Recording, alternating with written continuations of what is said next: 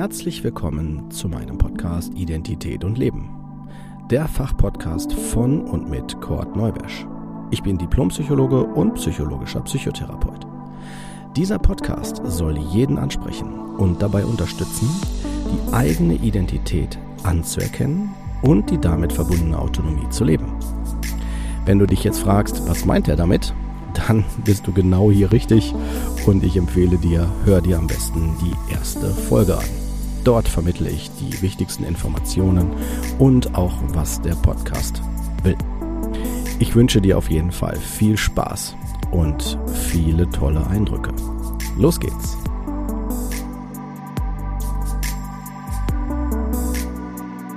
Herzlich willkommen zu einer neuen Folge von Identität und Leben. Folge 39. Heilung von psychischen Störungen. Ich kann mir vorstellen, dass viele sich diese Folge anhören mit dem Wunsch oder der Idee, kriege ich jetzt Informationen darüber, ob meine psychischen Auffälligkeiten oder, oder Symptome oder mein Leidensdruck, ob ich den jemals wieder loswerde. Und ich kann euch sagen, ja, vielleicht zu 100 Prozent ja, vielleicht teilweise ja. Ähm, es steht und fällt aber auch mit einer Vorstellung. Also das heißt, welche Vorstellung ihr auch daran knüpft. Das werdet ihr im Verlauf der Folge, was ich jetzt gesagt habe, besser verstehen. Gebt mir die Chance, euch das zu erläutern. Äh, vorab eine äh, These, die ich aufstelle, oder auch eine, ja, ich würde behaupten, auch eine mh, hm, ja, provokante Aussage. Und zwar bin ich der Meinung, dass die Psyche gar nicht krank ist und auch nie krank werden kann. Psychische Störungen sind immer festzumachen an Symptomen.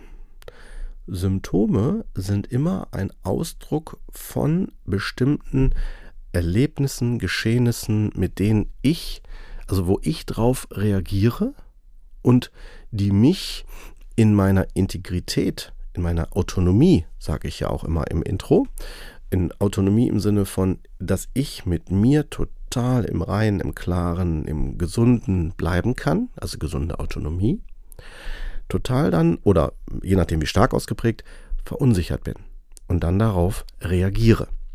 Also mit diesen Symptomen mit hoher Wahrscheinlichkeit.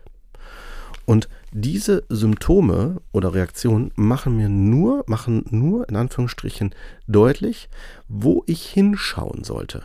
Also wo ich was verarbeiten, wo ich etwas lösen, wo ich etwas entwickeln kann. Das ist die, die Aussagekraft von Symptomen, die mir über die Psyche oder den Körper oder wie auch immer signalisiert werden. Beispiel. Wenn ich nichts esse, dann wird mein Körper mir das signalisieren. Entweder, indem ich äh, äh, einfach, wenn ich jetzt zum Beispiel ein Kind bin, mir einfach eine Banane nehme oder Apfel oder Süßigkeit, irgendwas, was zu essen da ist. Ne? Also ich merke was in mir, so ein Gefühl im so, oh, hm, mir fehlt was, sei es im Magen oder ich kriege ein Bild plötzlich, plopp, Banane oder je nachdem, wie man strukturiert ist, Schnitzel, Pizza ne, und so weiter. Ihr wisst, was ich sagen will. Und dann werde ich äh, entsprechend dann dieses Verlangen, dieses Bedürfnis, werde ich dann stillen. Das heißt also, diese Erscheinung, diese Wahrnehmung, die ich psychisch, körperlich, wie auch immer gedanklich habe, ist dann wieder weg. Geht, kommt, kommt wie eine Welle und geht dann wieder. Wenn ich das aber nicht drauf achte, nehmen wir mal an, wie ich würde, ich habe Hunger, aber ich esse nicht, ja, dann werden die Symptome, ich sage absichtlich Symptome, das heißt die Körperreaktionen darauf ähm, stärker werde ich mit der Zeit vielleicht einen Magenknurren haben. Ne? Dann werde ich vielleicht immer mehr, egal was ich gerade mache, plötzlich immer wieder Bilder von Essen im Kopf haben, je nachdem, wie ich sozialisiert bin mit Essen, ne? entsprechende Bilder. Äh, vielleicht höre ich dann irgendwann, wenn ich starken Hunger habe, auch irgendwann sogar aus Sätzen, die mir gesagt werden, plötzlich Wörter von Essen. Ja, also es wird immer, die Assoziation zum Essen wird immer stärker. Es kann auch sein, dass mir schwindelig wird, dass ich mich schlechter konzentrieren kann, dass ich vielleicht auch irgendwann Bauchschmerzen bekomme oder Sodbrennen, weil die Magensäure stärker wird, die sagt, jetzt müsste gleich mal Essen kommen. Ne? Also all diese Phänomene sind ja Symptome, die wir nicht weiter pathologisieren würden, weil ähm, die also zumindest die meisten, weil die sagen würden, jetzt isst doch mal was. all das aber kann auch, kann ich aber auch fehlinterpretieren, indem ich sage, boah, ich habe Bauchschmerzen, was ist denn da los? Was habe ich denn nicht vertragen? So. Oder wenn mir schwindlig wird, dass ich sage, was habe ich denn? Habe ich irgendwie äh, irgendwie ein Virus oder so? Ja, so. Also äh, ich mache das jetzt absichtlich an so einem plakativen Beispiel, damit jeder mir jetzt auch noch folgen kann. Es gibt natürlich noch ganz andere und auch Dinge, die viel, viel komplexer sind. Und äh, aber da, so wird es dann für alle erstmal verständlich, was ich sagen will. Wenn wir jetzt aber, jetzt gehe ich absichtlich mal in eine sehr komplexe Thematik rein, ja? Wenn wir jetzt zum Beispiel mal in das, in das Bild, weil das wird mir häufig auch immer wieder genannt, also wird mir zwischendurch genannt, ne? nehmen wir mal das Thema Schizophrenie. Das, äh, allein bei dem Begriff wird von der Bedeutung her, könnte ich jetzt hier mehrere Stunden drüber referieren oder mit euch diskutieren, wenn wir in einem Dialog wären. Weil Schizophrenie ist die Frage erstmal, welche Form davon, was heißt das, ist das umgangssprachlich gemeint, ist das von den psychischen Diagnosen her gemeint und so weiter und so weiter, ähm, ist ja eine sehr komplexe psychische Störung, die äh, bis heute gilt als unheilbar, die auch gilt als eine bisher angenommen Stoffwechselstörung des Gehirns, so vermutet man das, und die auch genetisch weitergegeben werden kann oder wird, ja, je nachdem welches Lehrbuch man sich nimmt. Die Wahrscheinlichkeit der genetischen Zusammenhänge ähm, liegt so bei circa, also bis, was, was bisher wissenschaftlich erforscht worden ist, bis zu einer Größenordnung von circa 50 Prozent. Ich nehme jetzt absichtlich mal so eine Zahl. Äh, je nachdem, wer jetzt mir zuhört und sich da forschungstechnisch gut auskennt, wird jetzt mit mir wahrscheinlich um ein paar Prozentpunkte diskutieren. Ähm, und das ist aber auch nicht in allen Fällen der Fall, sondern nur bei, äh, zumindest mir bekannt, äh, Zwillingsstudien, wo die Zwillinge, Zwillinge das identische Erbmaterial haben und die Eltern ebenfalls psychisch erkrankt sind mit einer Schizoph diagnostizierten Schizophrenie. Also all das, all das ist ja schon sehr, sehr komplex. So. Werde ihr bestimmt zupflichten. So, ihr müsst jetzt auch wissen, dass ich halt sehr viele Menschen im, im, mit der Diagnose Schizophrenie begleitet habe. Ich habe zehn Jahre in einer Psychiatrie gearbeitet, ähm, die meiste Zeit auf einer geschlossenen Station, wo auch viele unbehandelte Fälle, also auch dann schizophrene äh, Störungsbilder, ähm, so wie das ICD das aufschlüsselt, äh, behandelt werden. Und äh, ich möchte jetzt hier auch nicht ähm, sagen, was ich als Hypothese oder als These hier raushaue, ja, ähm, dass das jetzt sofort als eine Gesetzmäßigkeit angesehen werden kann. Warum? Weil ähm, diese Erkenntnis ja auf meine Erfahrungen beruft und auch meinen ähm, ja, Hintergrundswissen und meinem gelebten Wissen, was ich äh, beobachtet habe. Ne? Damit will ich mein, mein, meine Aussagekraft nicht schmälern, aber möchte einfach auch, ähm, weil das ist generell auch meine Haltung im Leben, dass man nicht so alles immer so schwarz-weiß sehen muss. Aber jetzt wieder zurückkommend auf das Thema der Schizophrenie, würde ich auf jeden Fall ähm, einladen, alle, wenn jetzt auch Betroffene zuhören, sich zu hinterfragen, inwieweit ist die, äh, erst, erst einmal, wann ist die Diagnose gestellt worden? Und wenn, unter welchen Bedingungen und woran wurde diese Diagnose festgemacht? Also an welchen genauen Symptomen? So.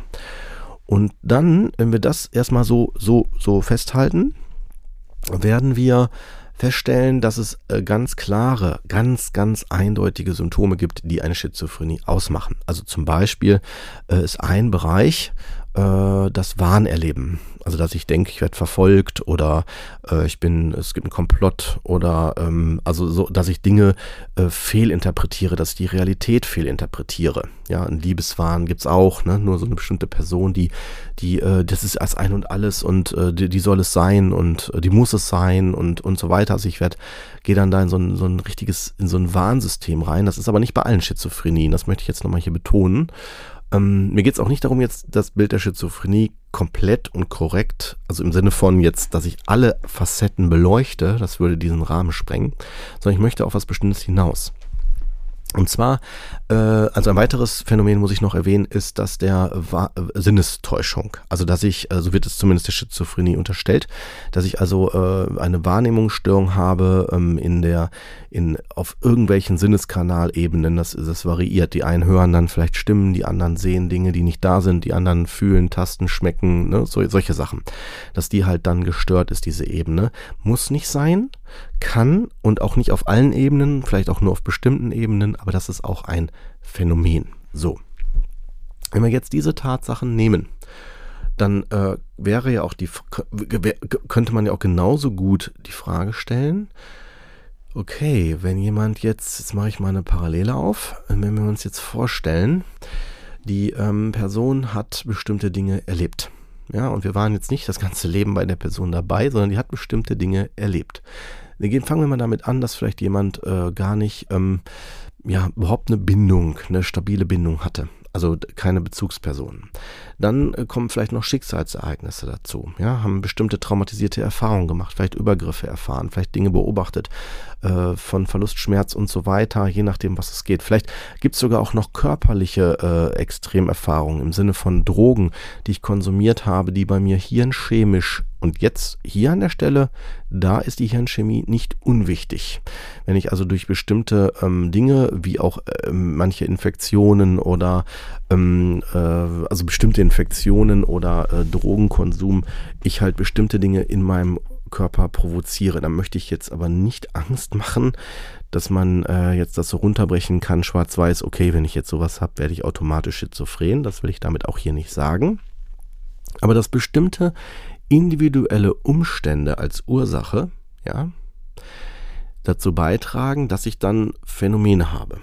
Also ich, ich, ich, ich gehe absichtlich nochmal einen Schritt weiter in eine andere Richtung. Wenn zum Beispiel jemand verstirbt, wird oft von den Hinterbliebenen, die dieser Person sehr nahe standen, berichtet, und ich möchte betonen, dass diese Dinge nicht in der Öffentlichkeit immer berichtet werden, sondern nur durch sensible Gesprächsführung, weil da geht man ja auch nicht mit hausieren, nämlich würde ich jetzt mal hier äh, annehmen, dass man das Gefühl hatte, die Person, die verstorben ist, die war mir nah. Also die war gerade noch hier oder ich spüre sie oder sie spricht mit mir oder ich habe sie gerade gesehen oder bestimmte Dinge sind in der Umgebung passiert. Ne? Auch da möchte ich hier keine Angst erzeugen. Ich möchte nur darauf hinaus, dass meine Wahrnehmung anhand von bestimmten Umständen äh, situativ ähm, außergewöhnlich sind. Und äh, ich auch aufgrund meiner eigenen körperlichen und situativen Erlebnisse auch individuell darauf reagiere. Es gibt Personen, die bleiben dann so cool, also cool im Sinne von, dass sie nicht so in diese starke Sensitiv Sensibilisierung gehen, ne? also eher abspalten, zumachen, ablenken, was auch immer, dass sie dieses, diese, diese Sachen gar nicht durchlaufen. Ja, das ist auch eine Möglichkeit. Ähm, aber es, es gibt auch Personen, die gehen so stark in die Sensi Sensibilisierung, dass dann wirklich jede Veränderung oder Auffälligkeit durch Veränderung in der Umgebung mich äh, triggern. Triggern heißt, mich in Resonanz bringen damit und ich dann emotional darauf reagiere. Und das, das wiederum ist ja schon dann wieder eine körperliche Reaktion. Ja? So, jetzt sind wir sehr stark in die, in, in ein, eine bestimmte Richtung eingestiegen. Äh, die Personen, die jetzt sagen, okay, Kurt, ich habe das alles gehört, aber nicht verstanden. Es war jetzt zu kompliziert. Alles gut, macht euch keine Sorgen. Ich äh, bin mir bewusst, dass nicht jeder jetzt da so mitgehen kann. Ähm, ich komme jetzt gleich auch wieder zurück zum Allge zu meiner allgemeinen Aussage, also, also zu meiner allgemeinen Beantwortung von Heilung.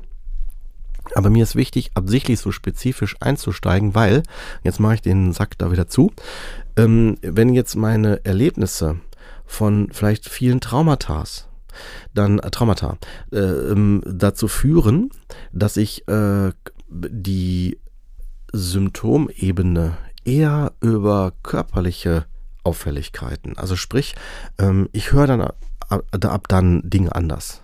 Oder ich äh, bin sensibler für bestimmte Dinge auch auf, dass ich Sachen sehe, ja, oder so, dass ich, dass ich, oder dass ich äh, plötzlich Dinge anders interpretiere. Also jemand, der in Krieg, ich werde noch deutlich, Menschen, die in Kriegsgebieten sind, ja, und dann da viel, ähm, in Vietnam wurde das lange Zeit beobachtet, ne, oder, ähm, oder Scharfschützen aus Kriegsgebieten, die dann zurückkommen, da gibt's auch ein gutes Buch, äh, eine Autobiografie, oder auch, auch, wird auch verfilmt, übrigens American Sniper heißt dieser ähm, Film, aber der ist, äh, der ist schon nicht ohne, der geht schon sehr stark ins, in die Auseinandersetzung mit dem Thema, die die Person erlebt hat als Scharfschütze im Kriegsgebiet, die, äh, und diese Person dann halt zurückkommt nach Hause und dann erläutert wird, wie sie plötzlich misstrauisch wird, wie sie sich nicht richtig emotional mehr auf Beziehung einlassen kann, wie sie plötzlich das Gefühl hat, sie wird verfolgt, ja, weil sie einfach ganz andere Erlebnisinhalte hat.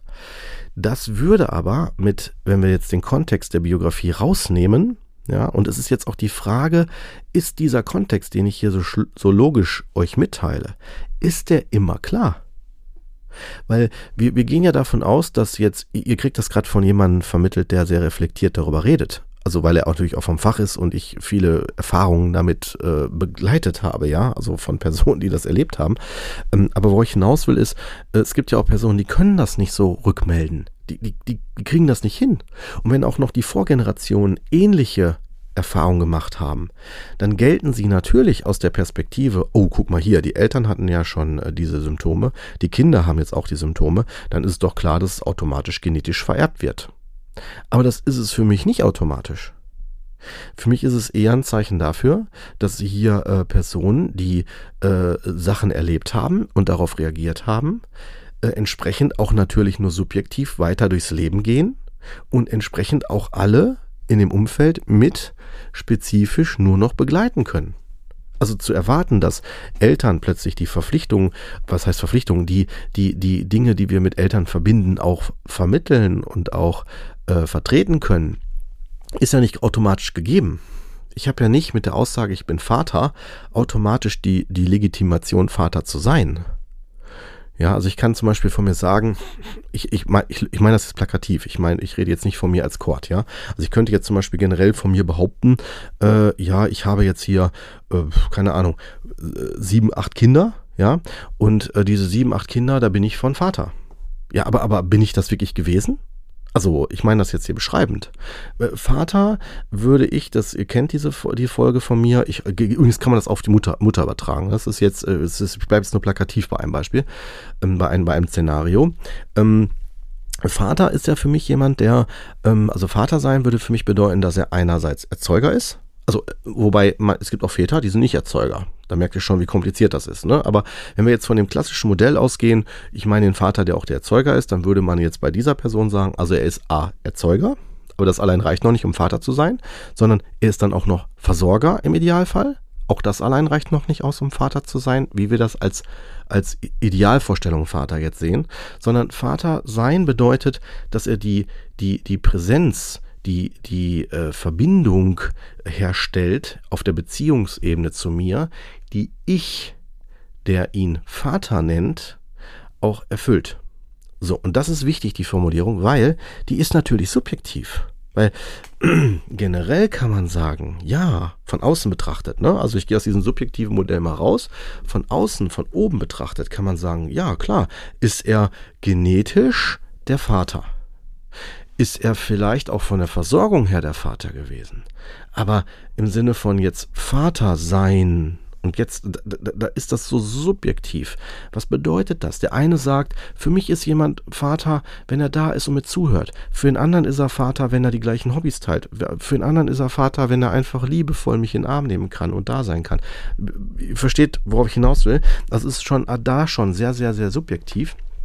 Und äh, so, und wenn wir jetzt aber, jetzt gehe ich jetzt zurück zu dem, was ich sagen will, wenn wir jetzt äh, nochmal uns vorstellen, dass diese Person, ähm, die, die jetzt äh, als Elternteil schon psychisch belastet war, jetzt Vater wird, also äh, genetischer Vater, und er weiter belastet ist, kann er natürlich nur bedingt, selbst wenn er wollte, kann er aber doch nur bedingt für die Kinder ja da sein, wenn er noch in dem Symptomerleben ist. Versteht ihr, wie ich das meine? Also es geht mir darum, deutlich zu machen, dass genetische Anteile, äh, gerade auf psychischer Ebene, also bei psychischen Phänomenen, ähm, im Grunde genommen äh, schwierig sind, auf genetische äh, Ursachen zurückzuführen. Also da könnten wir auch äh, zehn Stunden diskutieren drüber. Deswegen war es mir nur wichtig, euch nochmal deutlich zu machen. Und jetzt zur Aussage Heilung von psychischen Störungen. Ich hatte eingangs gesagt, für mich ist die Psyche nicht, kann die Psyche nicht krank werden. Das heißt, die Psyche selbst. Die Psyche kann des, aus, jetzt, jetzt will ich das damit nochmal erläutern. Die Psyche kann aus meiner Sicht deswegen nicht krank werden, sie, weil sie ähm, auf Dinge, Gesetzmäßigkeiten, ja, reagiert und diese Dinge mir mitteilt. Das heißt also, man könnte fast sagen, ich überspitze das jetzt mal sehr extrem, wenn wir das vergleichen mit dem Auto. Würde, wenn das Auto zum Beispiel keinen Sprit mehr hat und es leuchtet, äh, so ein, ein, ein, ein Lämpchen, das sagt mir jetzt tanken, ja, dann würde ich ja auch nicht sagen, das Auto ist krank oder übertragen auf die Autosprache, das Auto ist kaputt. Dann würde ich sagen, das Auto muss getankt werden und dann fährt es auch weiter ja. Und wenn ich darauf nicht achte oder auch Fahrstile oder so, ja, und entsprechend dann gibt's Folgeschäden und wenn ich darauf nicht achte, Zahnriemen, Keilriemen wechseln, dann ist irgendwann der Motor kaputt. Ja, also letztendlich auch hier Ursache Wirkung. Also wenn ich die äh, auf diese Symptome nicht achte, wenn ich nicht weiß, wie der Wagen funktioniert, was ich machen muss, dann werde ich auch da Folgeerscheinungen provozieren. Und da sagt man ja auch nicht, das Auto ist generell kaputt. Natürlich über die Zeit gibt es Verschleißerscheinungen, gibt es auch Veränderungen über die Zeit, Witterungen und was weiß ich nicht alles. Das ist bei Menschen ja auch so, ne, da sind wir auch gleich, aber die, äh, äh, die Psyche, ja, im Vergleich dazu, ist aus dieser, aus dieser, aus, aus dieser ähm, Darstellung, wie ich das hier euch jetzt versuche zu vermitteln, nicht möglich, krank zu werden. Sie kann mir aber die Symptome vermitteln und mir immer wieder sagen, wie zum Beispiel das Auto, tanken, tanken, tanken. Oder jetzt bei, bei mir symptomatisch, dass ich dann sage, Schmerzen, Schmerzen, ja. Und dann geht es darum, das zu lösen. Und wenn ich nicht weiß wie, habe ich natürlich das Recht, zu Fachleuten zu gehen. Aber die Psyche ist eine sehr junge Wissenschaft. Das heißt, die Psyche steckt in vielen Bereichen immer noch so weit in den Kinderschuhen, dass sie, also aus meiner Sicht, dass sie äh, an der Stelle leider, leider, leider sich doch für zu weit hält, ohne es zu sein. Also wenn wir meinen, wir wissen, was die Psyche ist und wie sie funktioniert und wie sie äh, sich in der Erkrankung darstellt, ne, und dann ist sie diese Erkrankung, ist sie diese Erkrankung, das ist zu schnell. Also es ist phänotypisch, heißt, wie ich es von außen erfasse und sehe, zu schnell hergeleitet. Dahinter ist es meistens viel, viel differenzierter, vor allen Dingen, wenn es über eine längere Zeit ist, weil wenn ich sofort darauf reagiere, auf das, was mich belastet, jetzt im Umfeld, ne, äh, dann habe ich eine Möglichkeit, die Symptome ja relativ schmal zu halten und schnell zu, was heißt schnell, zeitnah zu lösen. Wenn ich sie aber laufen lasse über die Zeit und dann kommt noch eine andere Problematik dazu, dann versuche ich da selber auch als Mensch drauf zu reagieren, dann lenke ich mich vielleicht ab oder äh, äh trinke mehr oder spiele mehr oder beschäftige mich mit dem Handy oder ne, also ich, ich reagiere darauf und dann schaffe ich neue Phänomene, neue Themen und die kommen dann als weiteres Themenfeld hinzu. Also sprich, das wäre so Vergleich mit dem Auto. Ich bleibe mal wieder bei diesem jetzt sehr platten Beispiel, aber das wäre so, als wenn da drauf steht, bitte tanken und ich fülle da Limo rein, ja. Oder Wasser, was ich im Auto habe oder so, wenn ich was hätte jetzt, ne? Dann wäre das natürlich, habe ich ein Folgethema, Verfolgeproblem. Ja, wisst ihr? Also darauf, darauf will ich hinaus. Ne? Also es geht schon darum zu gucken, äh, angemessen von der Ursache her das Thema zu lösen. Und dann würden wir Menschen auch feststellen, dass die Psyche tatsächlich wieder ähm, sich verändert. Jetzt noch ein Beispiel bei Schizophrenie, also um das nochmal dadurch auch abzuschließen, ähm, mit Schizophrenie, jetzt bei diesem, bei diesem Beispiel, was ich äh, gestellt habe, dargestellt habe, ähm, die Schizophrenie ist eine sehr komplexe, ich würde sagen, Folgestörung. Also ein etwas, was sich äh, ähm, aus vielen Phänomenen äh, darstellt und auch tatsächlich auch heute schwer zu erfassen ist. Also im Sinne von einfach zu sagen, das wäre das, das, das, das ist zu platt. So einfach ist es nicht. Und ähm, äh, aber wenn ich jetzt zum Beispiel ähm, nehme, nehme Absicht nochmal das Thema Trauma nehme, das habe ich auch so indirekt schon aufgemacht, ähm, ist es so, dass wir, dass wir ähm, bei Trauma sagen müssen, ja, dass wir, äh, auch bei allen anderen Dingen, wir können unsere Erfahrungen, die wir gemacht haben, die können wir nicht loswerden. Wir sind das Produkt unserer Erfahrungen. Also, dass man, wenn man versteht unter Heilung, ich werde meine, meine Dinge, die ich erlebt habe, los. Das funktioniert nicht. Aber was man verändern kann, ist der Umgang damit, die Interpretation, die emotionale Verknüpfung damit. Das heißt jetzt nicht, dass man jetzt zum Beispiel was, was ganz schlimm war, plötzlich ganz gut findet. So, so, sowas meine ich nicht. Aber ich will damit sagen, dass zum Beispiel, wenn mich etwas sehr stark belastet hat und ich merke, ich komme damit einfach nicht klar, dass man dann äh, hinterher am Ende, also wenn wir von Heilung sprechen, dass wir dann an einem Punkt sind, wo wir wissen, was in meinem Körper, in meiner Psyche lösen diese Symptome aus? Und was brauche ich jetzt gerade in dem Moment situativ, damit ich diese nicht mehr als Symptome wahrnehmen muss? Also dass sich diese reduzieren. Und wenn es ist, dass ein Ereignis plötzlich hochploppt, dann kann es sein, dass dann unter Heilung zu verstehen ist, dass ich das dann merke und wenn ich einschätze, das tut mir nicht gut, weil wenn ich das jetzt weiter aushalte, wird es stärker in der Symptomentwicklung, ja, dann muss ich mich davon distanzieren. Dann muss ich lernen, mich davon zu distanzieren, weil es sonst mich mir schadet. So wie eine Kerze. Die kann wärmen, gehe ich näher ran, dann wird sie mich irgendwann verbrennen. Also mir, mir, mich wirklich schmerzen und mich auch wirklich mir schädigen. Wenn, wenn ich, also dann wäre ich trotzdem der, der es ja zulässt in dem Moment, wenn ich meine Hand zur Kerze führe. Und wenn ich das erkenne und weiß, aha, so kann ich das beeinflussen und verändern, dann habe ich die Kontrolle darüber und dann kann ich mit der Zeit auch ganz anders, bei dem Beispiel jetzt Kerze, damit umgehen. Dann würde mich das Wort Kerze vielleicht dann nicht mehr so belasten. Okay, ich hoffe, das ist ein bisschen verständlich. Es ist ein sehr komplexes Thema. Das heißt also, es sind aus meiner Sicht die, die, die Dinge, die man unter Heilung da in dem Zusammenhang mit meinen und verstehen kann. Und ich hoffe, ich habe euch ein paar Anregungen mitgeben können, dass ihr das mal sacken lassen könnt. Und ähm, ja, ich lasse euch gerne mit den Gedanken auch wieder allein und sage dann bis, sofern ihr möchtet, bis zur nächsten Woche.